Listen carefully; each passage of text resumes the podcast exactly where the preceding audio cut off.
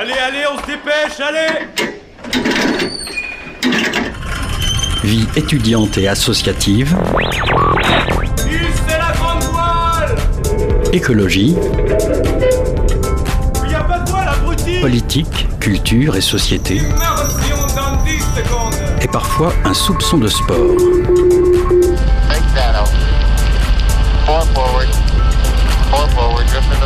Tout le monde est à son poste Du lundi au jeudi, 18h-19h, le sous-marin, la quasi quotidienne d'infos de Radio Campus Angers. Bonsoir à toutes et à tous, il est 18h, vous êtes bien sur Radio Campus Angers, bienvenue à bord du sous-marin. Venez chanter sur les airs les plus célèbres des comédies musicales, Engénante Opéra organise un concert exclusivement réservé aux moins de 30 ans. L'événement se déroule le 10 janvier prochain au Grand Théâtre à Angers et Hugo en a profité pour interroger la politique d'Engénante Opéra auprès des jeunes. Où avez-vous grandi? C'est la première question que j'ai posée à Marie Lemoyle, coordinatrice de Terre de Liens, pour comprendre son rapport à l'artificialisation des sols, et c'est tout le sujet de son interview qu'on réécoute en fin d'émission. Mais d'abord, Thomas nous réserve des chroniques au ton décalé, décalé peut-être autant de la réalité que les acteurs de la COP28.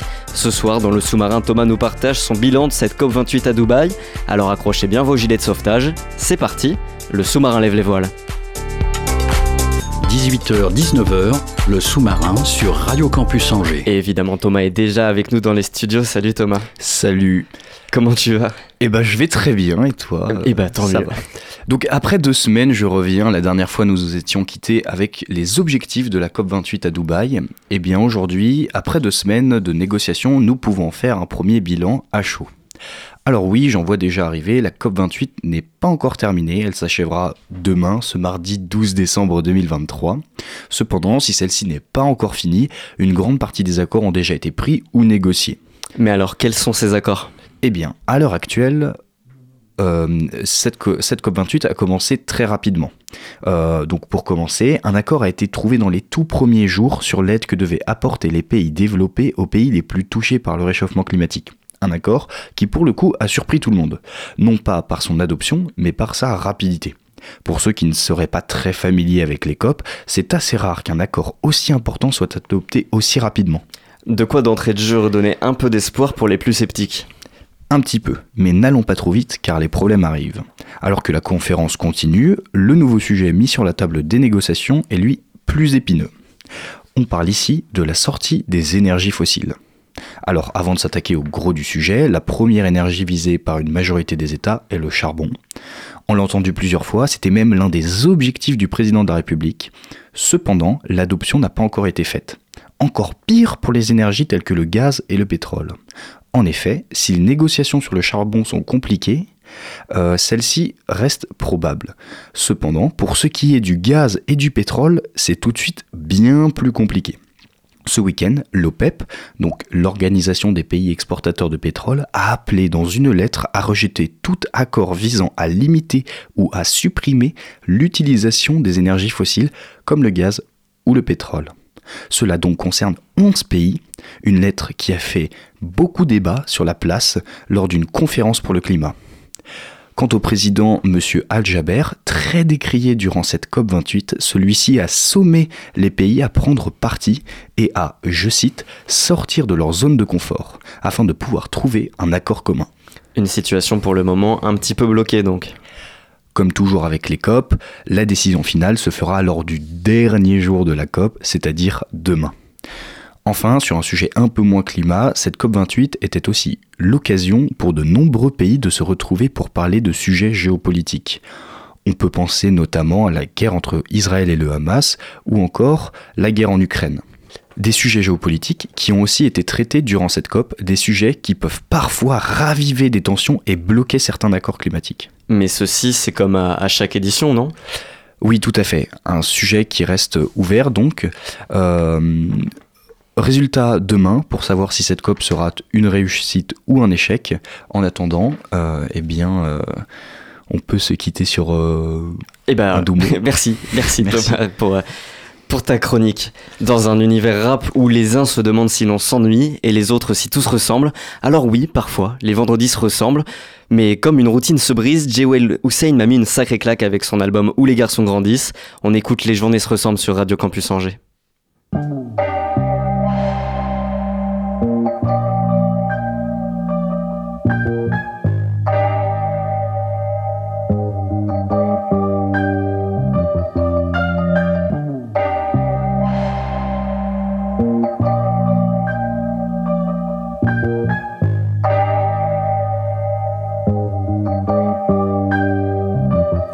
Je suis dans mon trip. God damn. Je sais pas ce que je recherche, mais je le recherche comme le Saint Graal. Je suis spectateur de ma vie. Je la regarde comme si c'était pas la mienne. Mes journées se ressemblent comme toutes les tismes d'Instagram. Mais peut-être que je devrais sortir. Off, flemme. Je me sens partout en cage et je veux pas qu'on me lance ça graille Matt Miller, je mate la TV Le son off, baby J'écoute pas les news, je suis sûr que ça reste un drame Ouais, je suis sûr que ça reste un ramène mes tourments dans leur tournament. Bizarrement, je m'en sors plutôt bien. Étonnamment, je mate ceux qui réussissent. Je les regarde redonner à leur mif. Mais vu que c'est frustrant de ne jamais dire c'est ton tour, maman, c'est le bordel dans ma tête. Et tant que je reste debout, je combat le destin avec ce. Je sais que la vie c'est un voyage. Le problème, baby. Certains le feront en paquebot, d'autres le feront en Zodiac. Donc faut qu'on protège la mif. Toute façon, les autres, je les zappe. Ils parlent de sacrifice, mais parlent jamais français face aux acquios. Je pensais qu'il était vide. Il me reste encore un gros sac. Me laisse hop avec ta bitch, ou je vais la prendre en guise de Prozac. Du monde, y en a pas tellement. À mon enterrement. De toute façon, je piche pas moi-même ce que je suis venu faire clairement. Mes démons en guise d'ennemis et quelques fans qui me disent de rester. Je sors mon sabre et je les abats. Et Sakura tombe en signe de respect. God damn. Je sais pas ce que je recherche, mais je le recherche comme le Saint Graal. Je suis spectateur de ma vie. Je la regarde comme si c'était pas la mienne. Mes journées se ressemblent comme toutes les tismes d'Instagram. Et peut-être que je devrais sortir. Bof, flemme. Je me sens partout en cage et je veux pas qu'on me lance ça graille Mac Miller, je la TV Le son off, baby Et je regarde pas les news, je suis sûr que ça reste un drame. Ouais, je suis sûr que ça reste un drame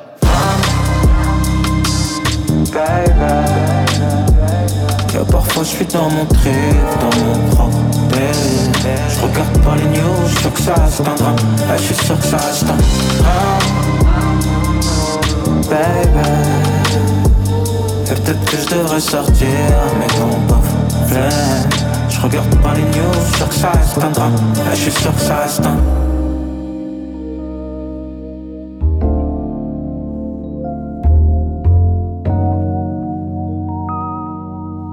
18h08, vous, à bord du sous-marin, vous êtes toujours sur Radio Campus Angers, c'était Jewel Hussein avec le morceau Les journées se ressemblent.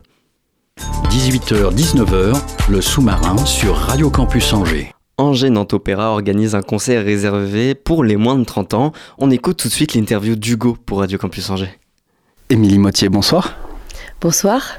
Vous êtes la secrétaire générale d'Angers Nantes Opéra. Le 10 janvier prochain, le 10 janvier 2024, vous proposez une soirée spéciale moins de 30 ans ici à Angers. Et la thématique de cette soirée, je cite, des bouffes à Broadway. Euh, quelle relation voyez-vous entre l'opéra et la comédie musicale?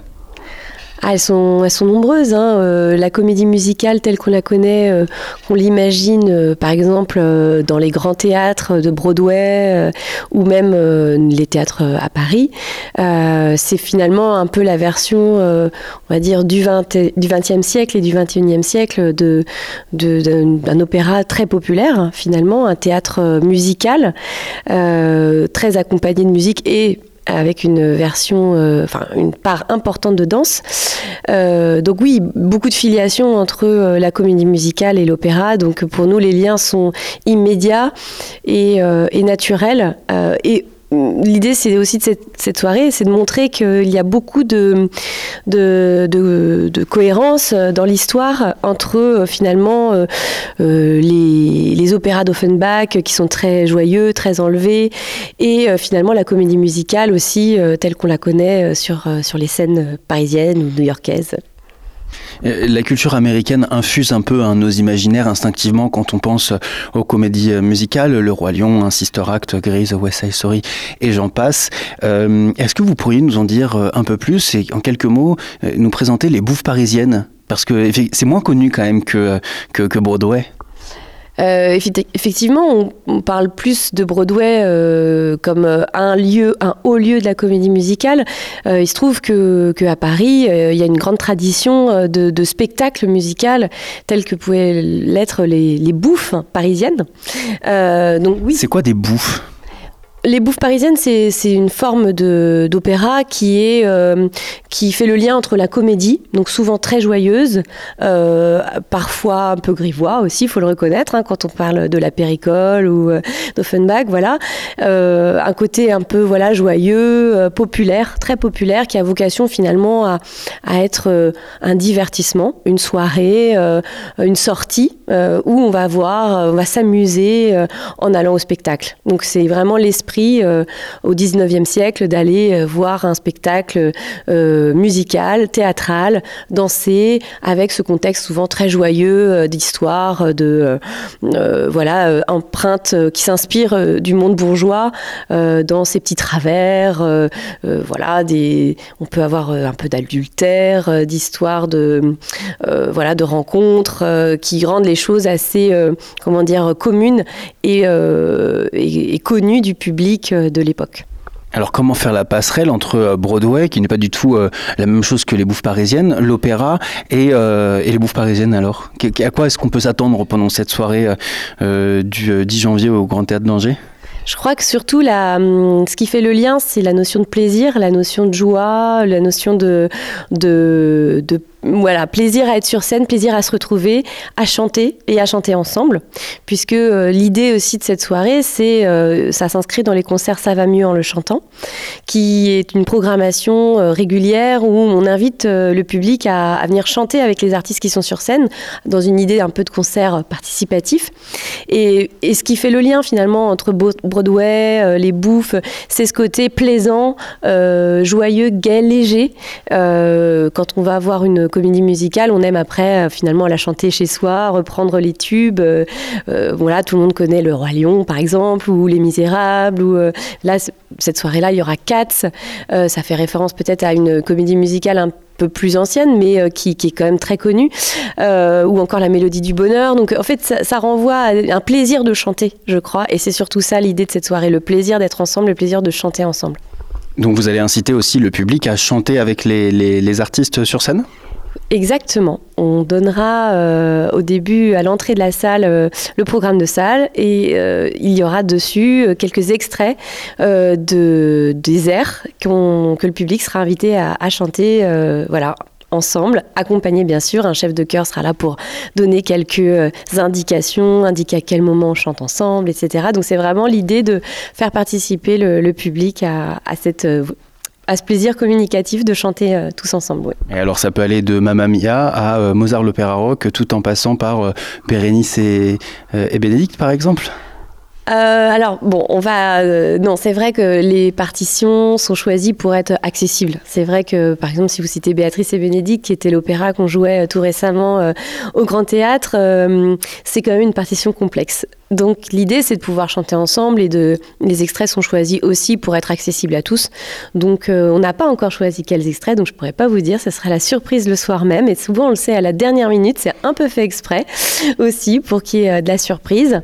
Euh, mais, mais voilà, ce sera des airs tout à fait abordables pour tous.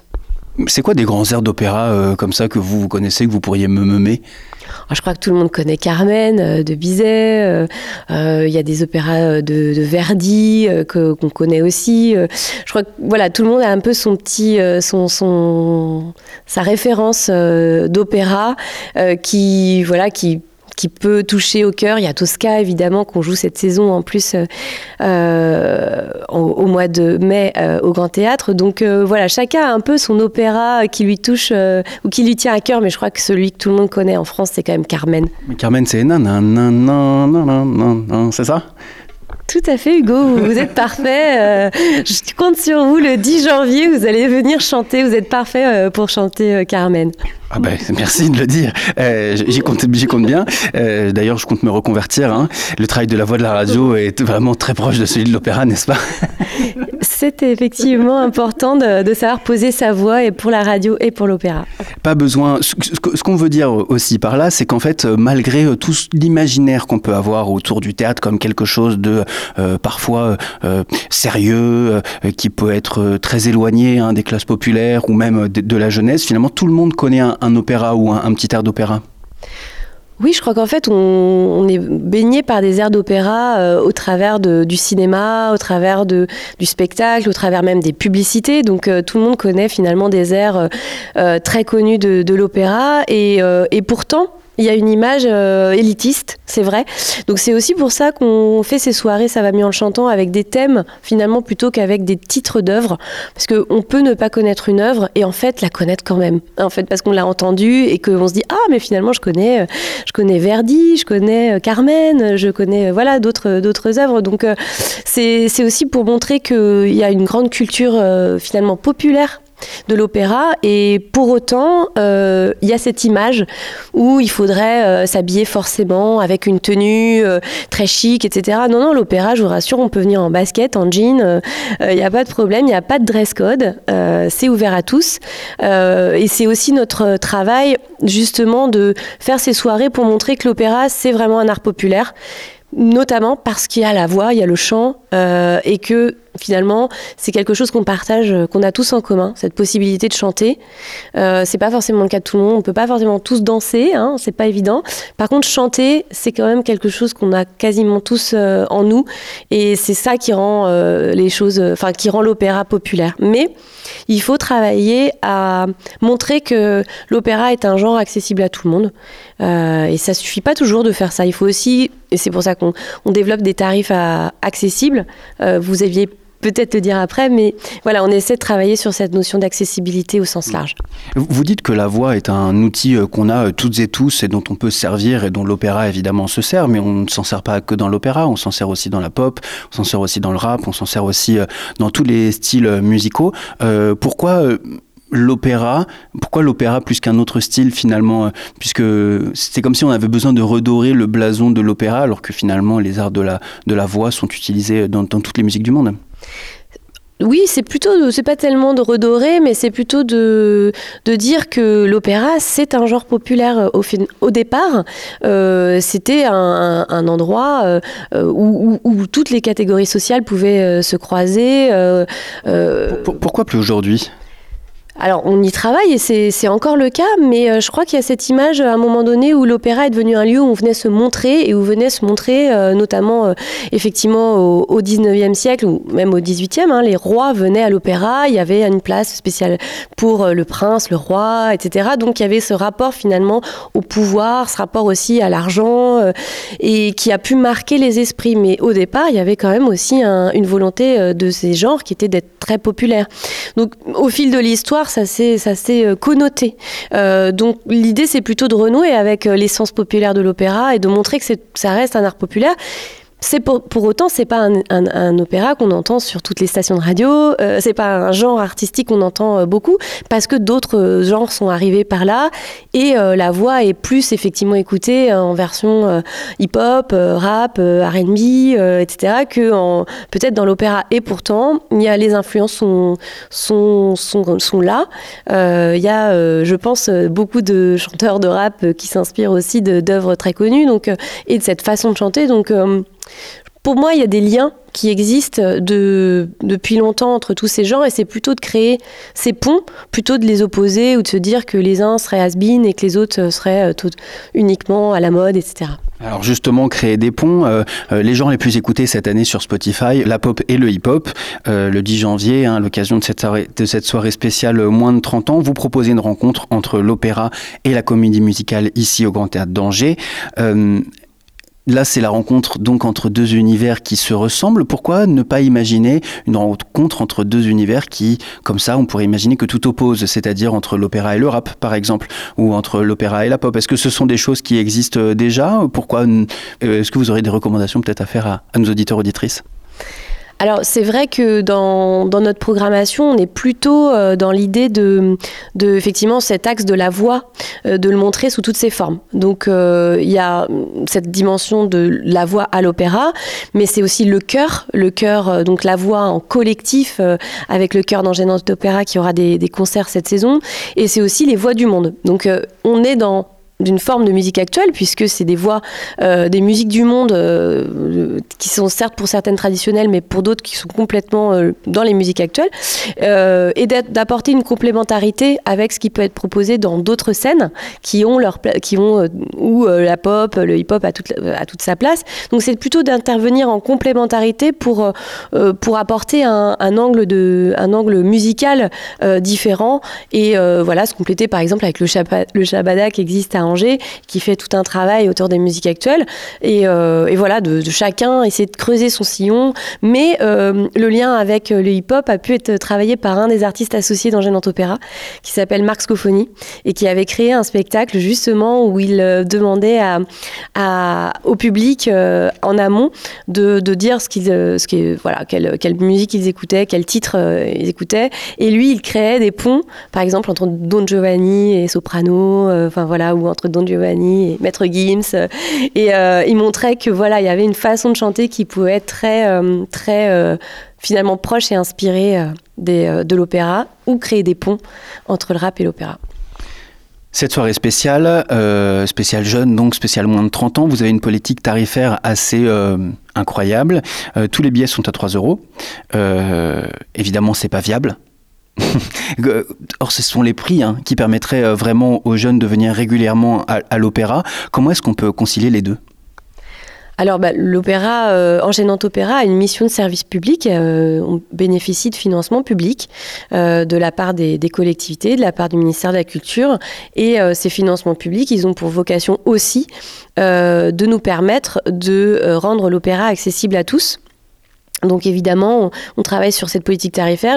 L'idée de faire euh, une soirée moins de 30 ans, on sait aussi que bah y a des choix euh, de budget et que quand on sort, on ne peut pas euh, payer non plus trop cher ces places de spectacle, surtout si nous, on veut inviter des, jeunes à pousser la porte du Grand Théâtre.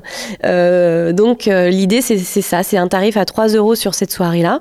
On a aussi des, places à l'année sur les spectacles qui sont à, partir de 4 euros, euh, le reste du temps sur les Savami en chantant par exemple. Donc voilà, on essaie de développer euh, cette, euh, cette politique tarifaire parce qu'on sait qu'il y a des, voilà, des budgets pas illimités dans les sorties culturelles et que du coup c'est important qu'on puisse tenir compte de ça dans le cadre de nos missions de service public. Ce serait quoi le- les bonnes raisons de se rendre à cette soirée spéciale moins de 30 ans et d'investir ces 3 euros dans cette soirée plutôt que dans, un, dans une pinte? Pour moi, c'est l'idée de découvrir, de se dire, bah voilà, peut-être que je vais boire une bière de, moins- ou un coca en moins ce soir. Mais euh, l'idée, c'est voilà, se dire, euh, 3 euros, je vais découvrir. Finalement, c'est c'est un, un petit investissement euh, pour une soirée, une heure euh, tous ensemble à découvrir le grand théâtre, euh, venir voir ce lieu qui est magnifique, euh, des, des artistes sur scène. euh, voilà, c'est 3 euros pour découvrir, pour euh, aiguiser sa curiosité. Et si on a plus de 30 ans, on pourra vraiment pas venir parce qu'on a beaucoup d'auditeurs quand même et d'auditrices qui ont beaucoup plus de 30 ans. Euh, c'est vraiment un choix de votre part, quitte à ce que la salle soit à moitié vide. Euh, non, cette ce soir-là, on fait une séance tout public à 19h. Donc les plus de 30 ans sont invités à venir à 19h et les moins de 30 ans à 21h. Donc non, l'idée c'est vraiment de toucher euh, tous les publics évidemment Euh, et pas de, on n'est pas sectaire, les plus de 30 ans sont évidemment les bienvenus. Euh, mais voilà, il y a un temps où on se dit euh, tiens qu'est-ce que ça ferait d'avoir une salle remplie de, voilà, de personnes de moins de 30 ans? Qu'est-ce que ça donnerait un Ça va mieux en chantant voilà, avec des moins de 30 ans? Comment construire une, une politique euh, et une programmation euh, pour Angers Nantes Opéra qui permettrait de bousculer euh, l'image que nous avons de l'opéra, euh, qui est parfois un peu vieillotte et élitiste, sans forcément organiser ce type de soirée et de faire en sorte que ce que vous proposez à l'année, hors de ces temps forts ou de ces, cycles, soit que l'opéra tel qu'il est, soit aussi reconnu comme n'étant plus un art élitiste? Je crois que c'est en multipliant les formes et les propositions, euh, voilà, à différentes occasions. Euh, Angers Nantes Opéra est, présent euh, pour euh, voilà, essayer de trouver toutes les façons de, de, s'adresser à tous les publics. Et notamment, par exemple, au mois de juin, on a un opéra sur écran. L'idée, c'est aussi ça, c'est aussi de dire l'opéra se vit en salle, évidemment, mais il peut aussi se découvrir sur écran.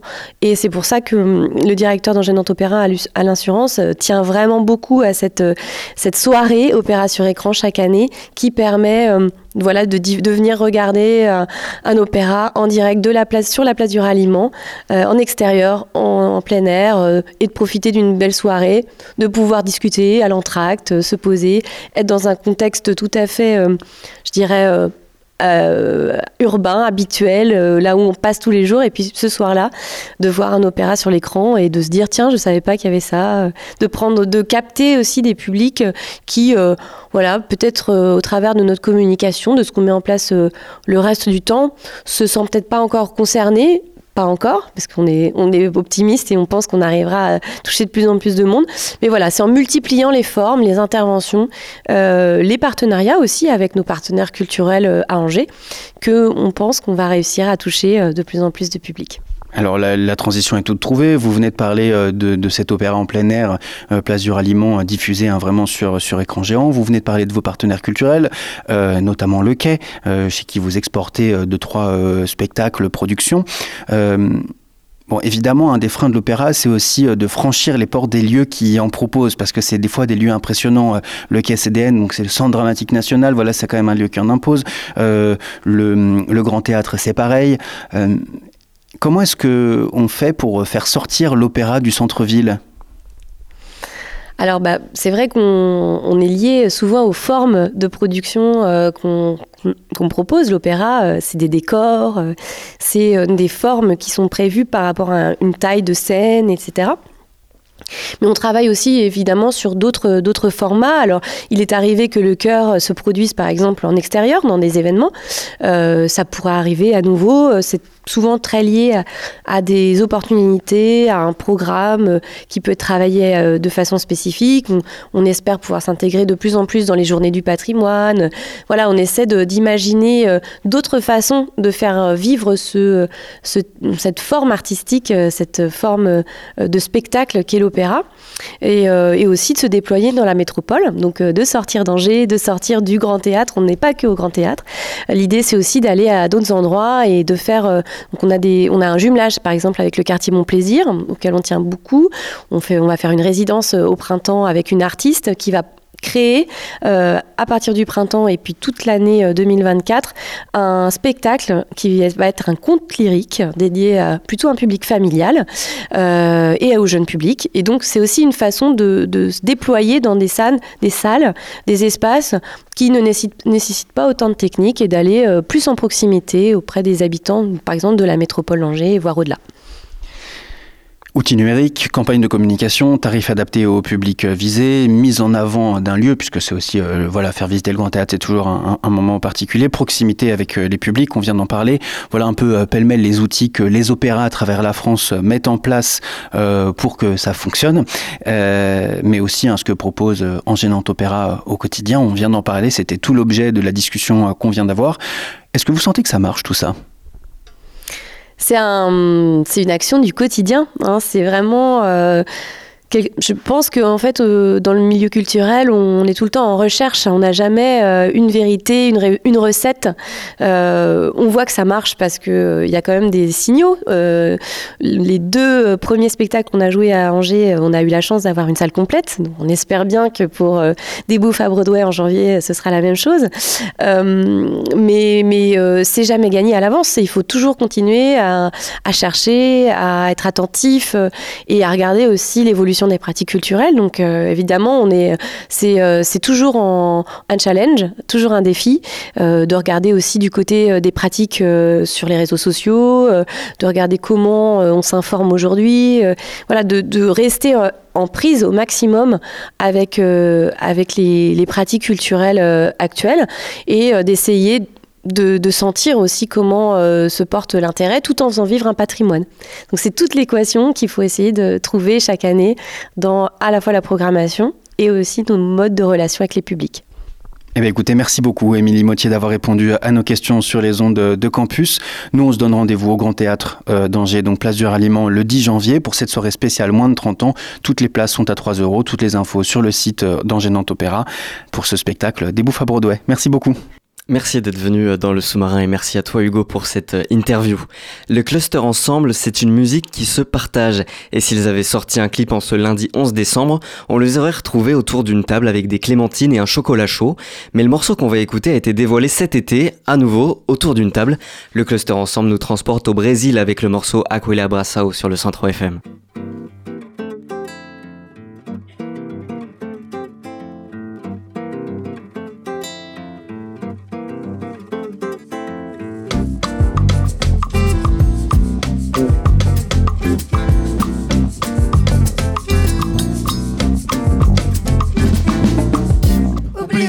Que tu n'as aucune chance.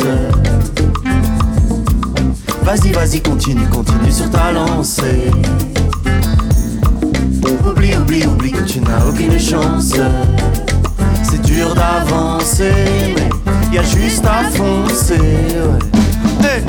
oublie, oublie, prends la caisse. Oublie tout ce qui te met dans un sale état. Oublie, oublie, prends la caisse. Oublie que tu l'as fait, mais qu'il ne fallait pas.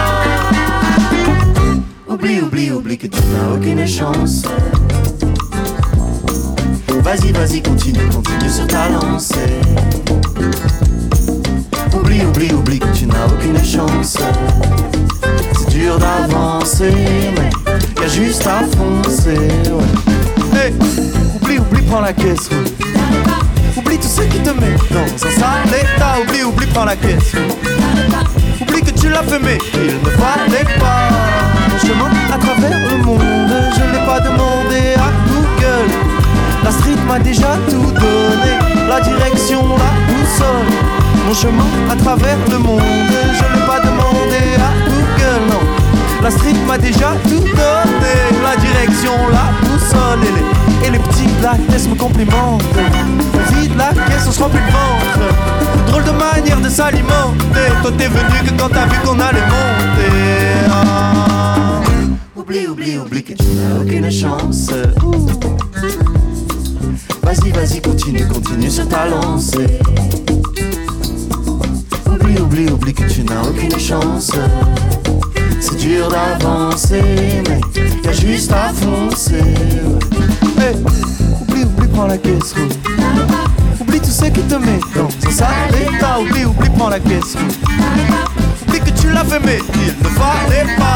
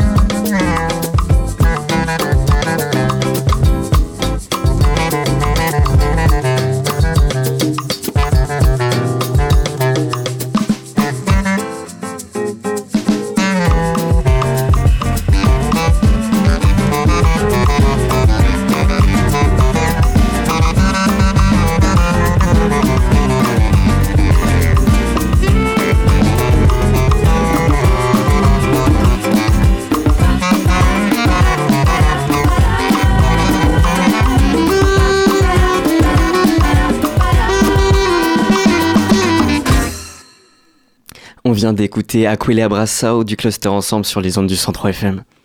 18h-19h, le sous-marin sur Radio Campus Angers. Terre de Liens et la commune de Sainte-Jamme-sur-Loire diffusaient lundi 27 novembre pardon, le documentaire Du béton sur nos courgettes. On réécoute l'interview de Marie Lemoyle, coordinatrice de Terre de Liens, avec qui on a parlé d'artificialisation et d'urbanisation des sols. Le sous-marin accueille euh, Marie Lemoyle, coordinatrice de Terre de Liens. Bonsoir. Bonsoir. Alors je pense que c'est nécessaire avant de, commencer de passer un extrait du documentaire Du béton sur nos courgettes, un documentaire réalisé par Arnaud Gobin et Christophe Cam Camoirano.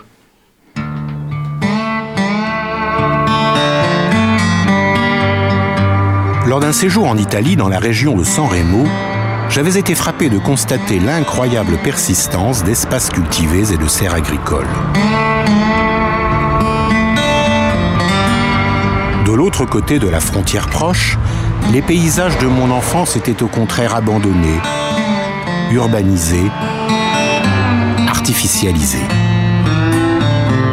Que s'était-il passé au fil des décennies pour que mes souvenirs de gosse soient ensevelis sous une chape d'immeubles, d'entrepôts et de supermarchés? Si je peux vous poser une question, d'où est-ce que vous venez? Euh, moi personnellement, alors euh, moi je suis bretonne. Bretonne. Voilà.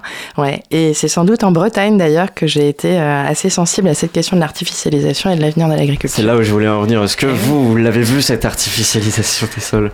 Euh, eh bien, en tout cas, euh, l'incidence de euh, effectivement de l'agrandissement des fermes et cette question-là de l'évolution de l'agriculture vers vers une logique aussi plus intensive et et l'artificialisation qu'on observe notamment sur les côtes, c'est quelque chose à quoi j'ai été sensible effectivement euh, tout au long de ma vie dès l'enfance. La voix dans le documentaire se demande ce qu'il s'était passé pour que ses souvenirs de gosse soient ensevelis sous une chape d'immeubles, d'entrepôts et de supermarchés. Eh oui. Bah, effectivement, à l'échelle nationale, euh, ce qu'on observe, c'est que euh, euh, entre les années euh, 60 et aujourd'hui, la surface dédiée aux surfaces agricoles s'est passée de plus 70 à à peu près 50% de nos terres.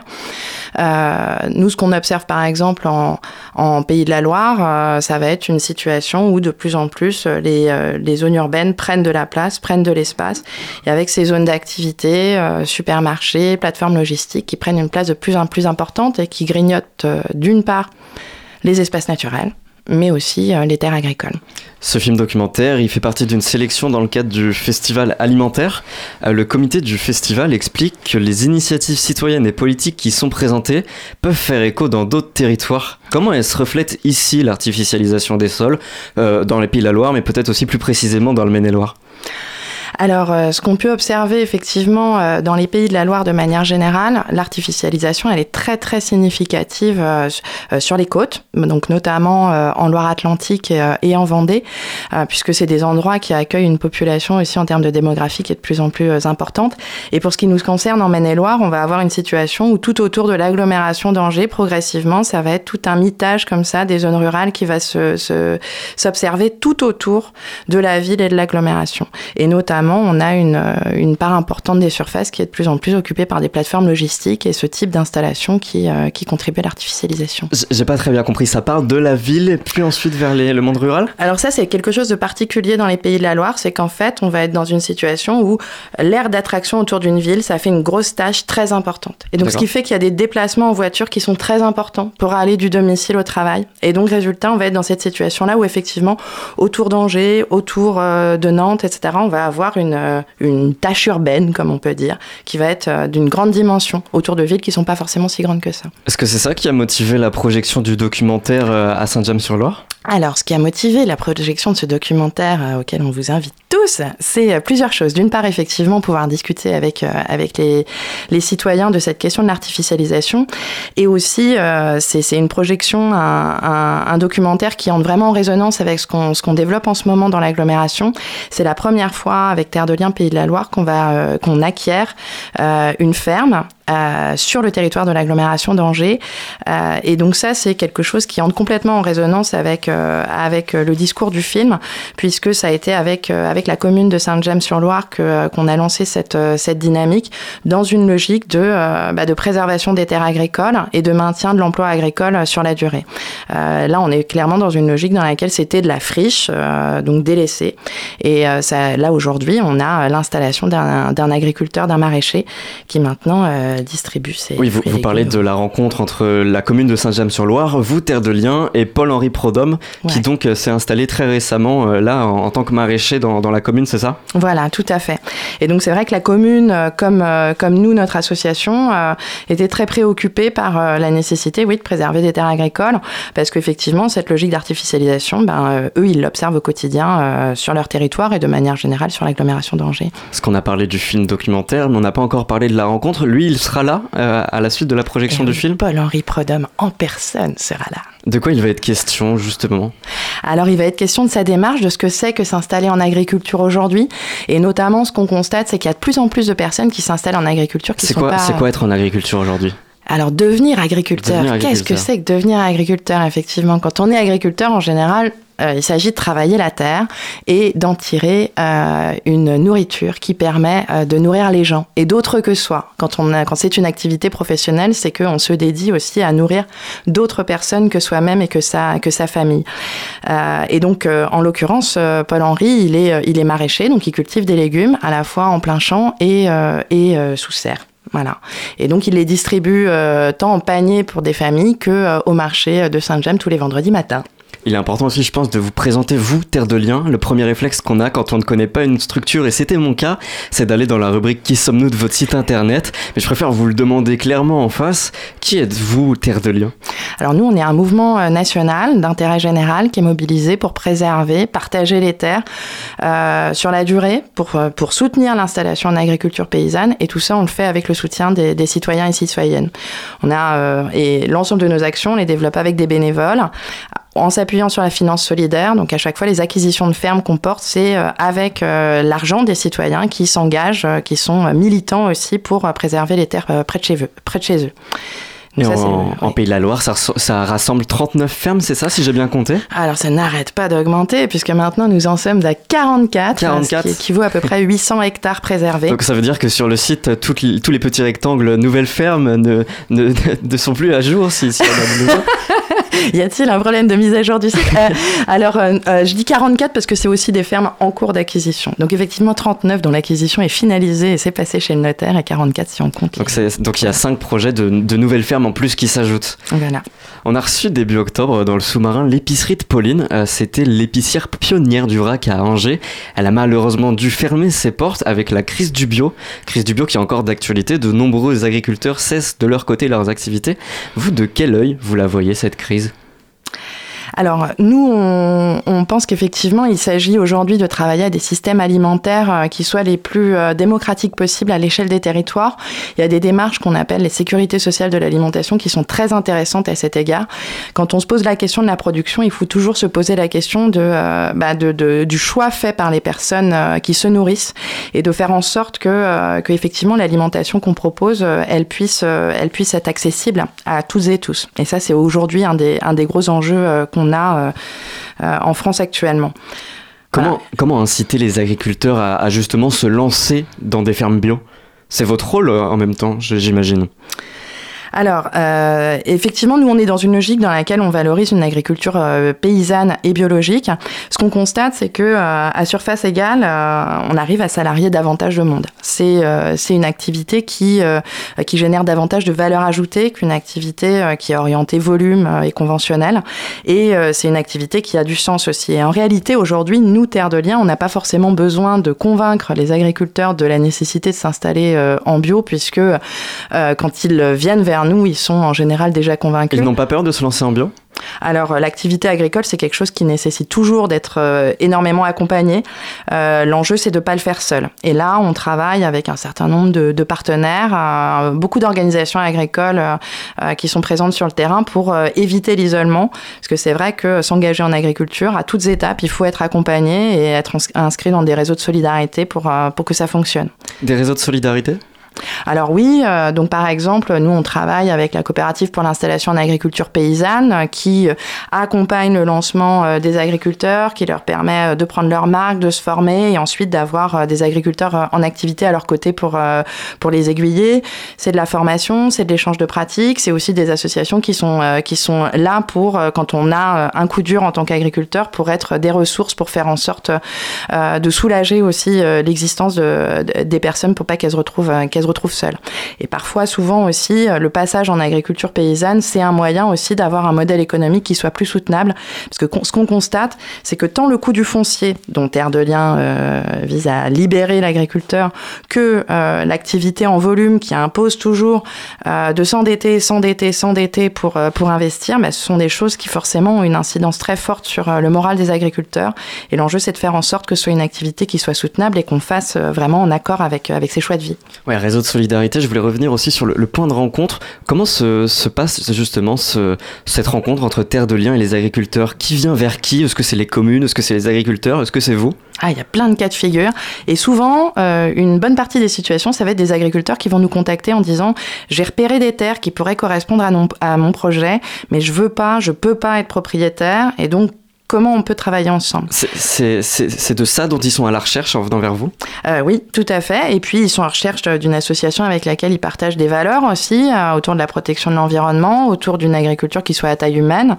Et puis après, il y a aussi d'autres euh, moyens de nous contacter. Par exemple, là, en l'occurrence, pour ce qui concerne Saint-James, ça a été des relations avec la commune de Saint-James qui avait fait le choix d'acquérir ces terres-là, mais seulement sur le court terme. Et nous, notre engagement, c'est d'acheter ces fermes sur la durée, de ne jamais les revendre pour en assurer la préservation sur la durée. Est-ce que c'est fréquent ça que des communes viennent vers vous euh, eh bien, on peut saluer la démarche de Saint-James, qui n'est pas si fréquente. Euh, c'est en Pays de la Loire, c'est des choses qui sont arrivées de manière assez ponctuelle. Euh, aujourd'hui, il y a quelques communes, mais c'est vrai que Saint-James, c'est la première en Maine-et-Loire avec laquelle on a une dynamique qui se conclut de cette manière. Parce qu'on peut se dire, dans, cette démarche de, changer les choses, de tendre vers le bio, les communes ont, peut-être un, grand rôle à jouer, justement. Tout à fait. Et donc ça, effectivement, c'est quelque chose sur lequel on travaille de plus en plus. donc, elle, elle développe des projets alimentaires territoriaux, elle développe des stratégie foncière agricole, etc. Et donc nous, l'enjeu, effectivement, c'est de les accompagner dans cette démarche-là, de participer aux concertations et puis d'essayer d'innover, d'expérimenter avec elles. Et euh, aujourd'hui, en Pays de la Loire, par exemple, on voit qu'on développe tout un tas de choses pour corréler avec la restauration collective. Donc euh, voilà, euh, on doit fournir du bio et du local à la cantine. Donc comment on fait pour corréler ça à de l'installation en agriculture paysanne? Et puis par exemple, dans l'agglomération nantaise, on travaille beaucoup aussi sur les questions de logement agricole, puisque c'est un gros sujet aussi l'accès au logement. donc ça, c'est des choses sur lesquelles on invente aussi à l'échelle des territoires avec les collectivités. Le logement agricole, c'est-à-dire bah, C'est-à-dire que quand on est agriculteur, on a une rémunération qui est souvent assez, assez limitée. Hein, c'est, euh, voilà.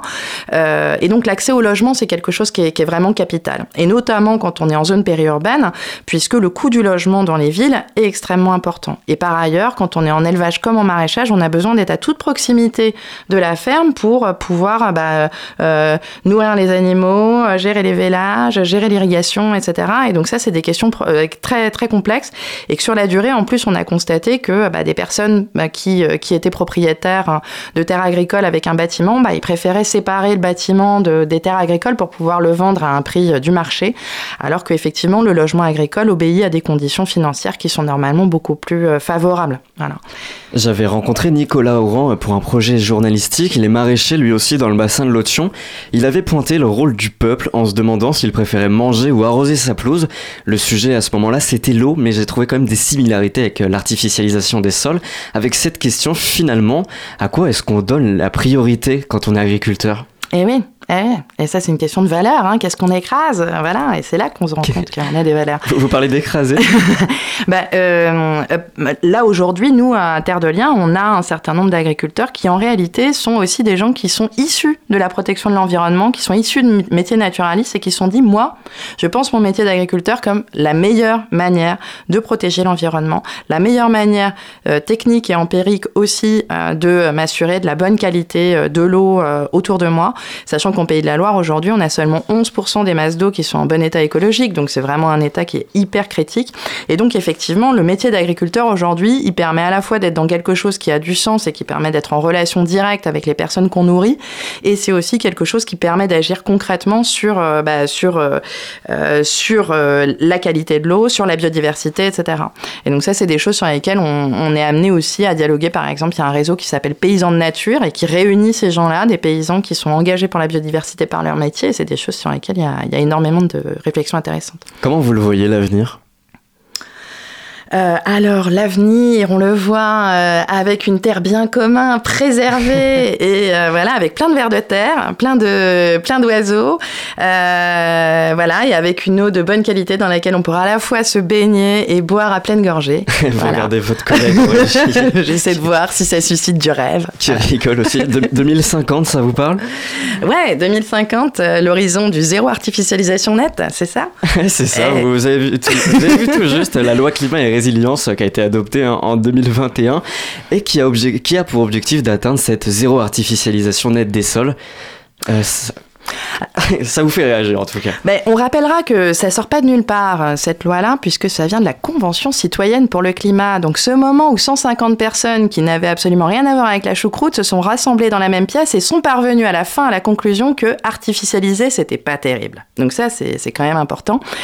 Et donc effectivement, euh, l'objectif de la, de la loi climat résilience, c'est d'abord de, de réduire la trajectoire d'artificialisation pour arriver à un zéro artificialisation net. Ce qui veut dire que euh, soit on évite d'artificialiser, soit si on artificialise quelque part, eh ben, on préserve de la nature de, euh, à côté. Donc euh, voilà, c'est du net. Voilà, c'est déjà quelque chose qui, qui, peut être sujet à, à questionnement. Et c'est vrai que c'est quelque chose qui fait beaucoup débat aujourd'hui, puisque euh, ben, quand on veut arriver à une situation où le gâteau total, on est sur zéro artificialisation nette, ben, on va avoir des territoires qui vont dire ah ben, moi je veux artificialiser plus, et dans ce cas-là, ça veut dire que les copains d'à côté artificialiseront moins, etc. Vous y croyez, vous? Au fait qu'on arrive au 0%, euh, enfin oui, au zéro artificialisation nette Évidemment, c'est pour ça que je me lève tous les matins. Euh, donc, je ne sais pas, est-ce qu'on peut imaginer euh, des, des, rues en, béton et en, en c'est pas du béton, c'est euh, c'est du goudron, pardon. Euh, est-ce qu'on pourrait les imaginer à la place avec de, de l'herbe, par exemple? Bah, Bien sûr. Après, la difficulté, c'est qu'en réalité, ça va être ça va être notre quotidien qui va nous rappeler à l'ordre. Parce qu'aujourd'hui, l'artificialisation, elle a une incidence immédiate sur nos conditions de vie. C'est elle qui favorise les inondations. C'est elle, elle renforce aussi les, les aléas climatiques, c'est-à-dire que l'augmentation des températures est renforcée par l'artificialisation, l'artificialisation, elle a une incidence immédiate. Et donc potentiellement, en 2050, en fait, on aura eu suffisamment de coups de semonce pour se dire, effectivement, c'est peut-être pas idiot d'arriver à, zéro artificialisation nette. J'aimerais qu'on soit à zéro artificialisation tout court et qu'on soit pas dans une logique où on s'impose de la compensation, mais c'est un point de vue très personnel. Merci Marie Lemoyle, coordinatrice de Terre de, Terre de Liens, d'être venue ce soir dans, dans le sous-marin. Et le sous-marin termine quant à lui sa traversée sur les ondes de Radio Campus Angers. Merci à toutes et à tous de nous avoir suivis ce soir. Merci à Éléonore à la technique. Merci à Hugo à la coordination et à Étienne à la programmation. Et nous, on se retrouve dès demain sur le Centre FM. On sera en direct avec la directrice du TALM et la conseillère déléguée à la citoyenneté de la ville de Trélazé. Alors restez bien à l'écoute de Campus et d'ici là, n'oubliez pas, les bonnes ondes, c'est pour tout le monde.